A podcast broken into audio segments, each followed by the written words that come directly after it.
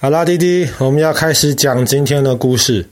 弟弟知道什么东西是地图，对不对？那爸爸其实蛮喜欢地图，爸爸从小就喜欢看地图。那哥哥其实也喜欢看地图。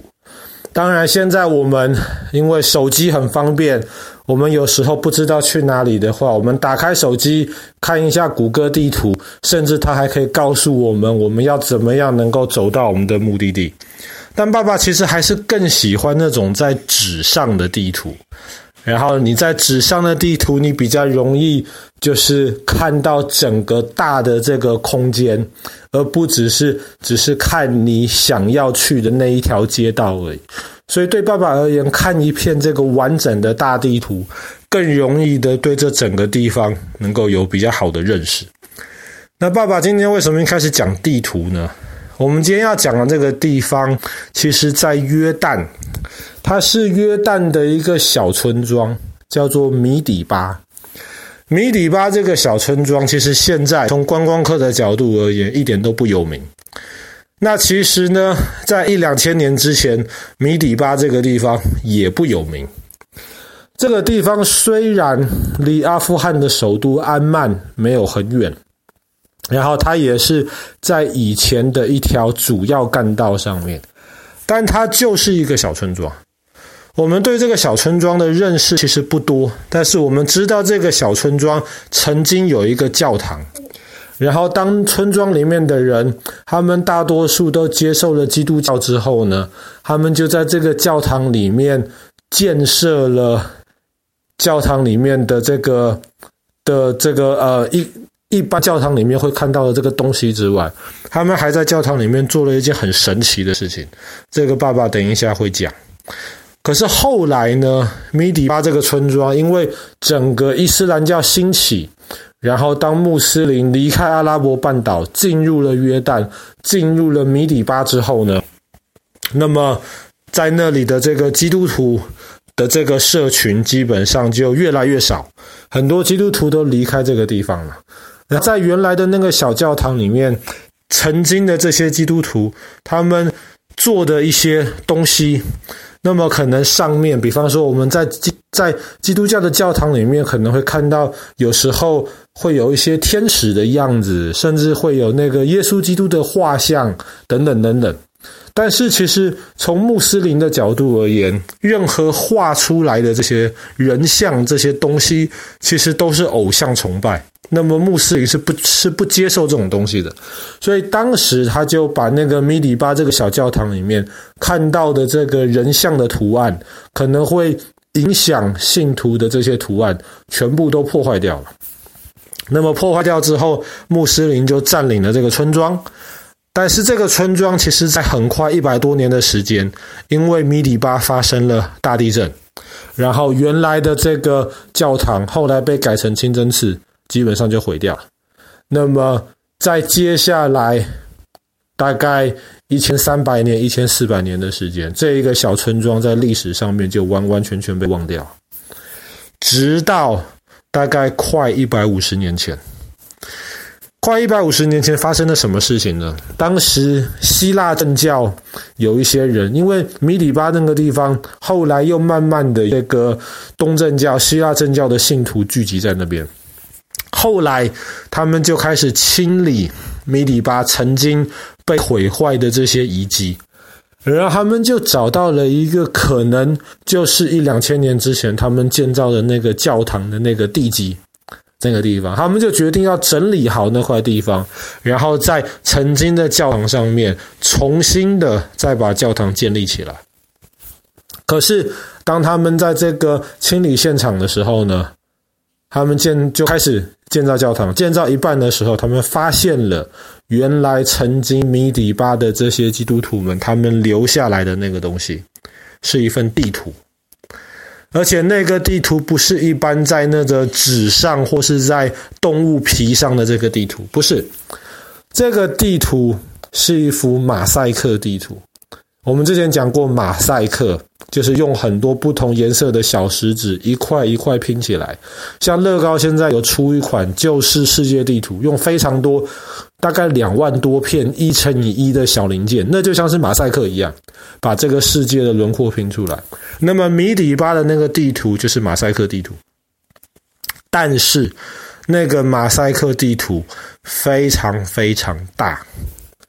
大概用了两万多块石头，考古学家估计这个马赛克地图本来可能是七公尺乘以二十一公尺那么大。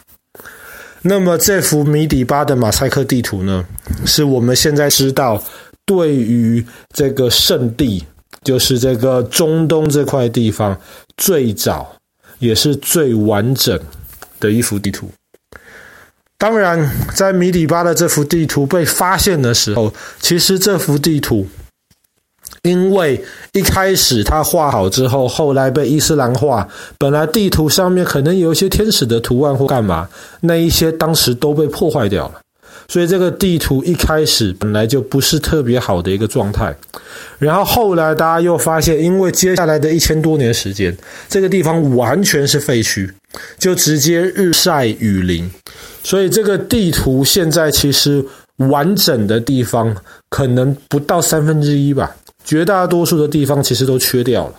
但是因为这幅米底巴的地图很大，所以即便剩下三分之一，你还是可以很清楚的从这个地图上面辨认到曾经到底是在画什么东西。这幅马赛克地图最北边画到黎巴嫩，我们之前讲过黎巴嫩。最南边画到了这个埃及尼罗河的三角洲，西边当然画到了这个地中海，那么东边呢？东边就画到了沙漠。就在这一块的范围里面，这个地图上面大大小小有一百五十个城市跟村庄，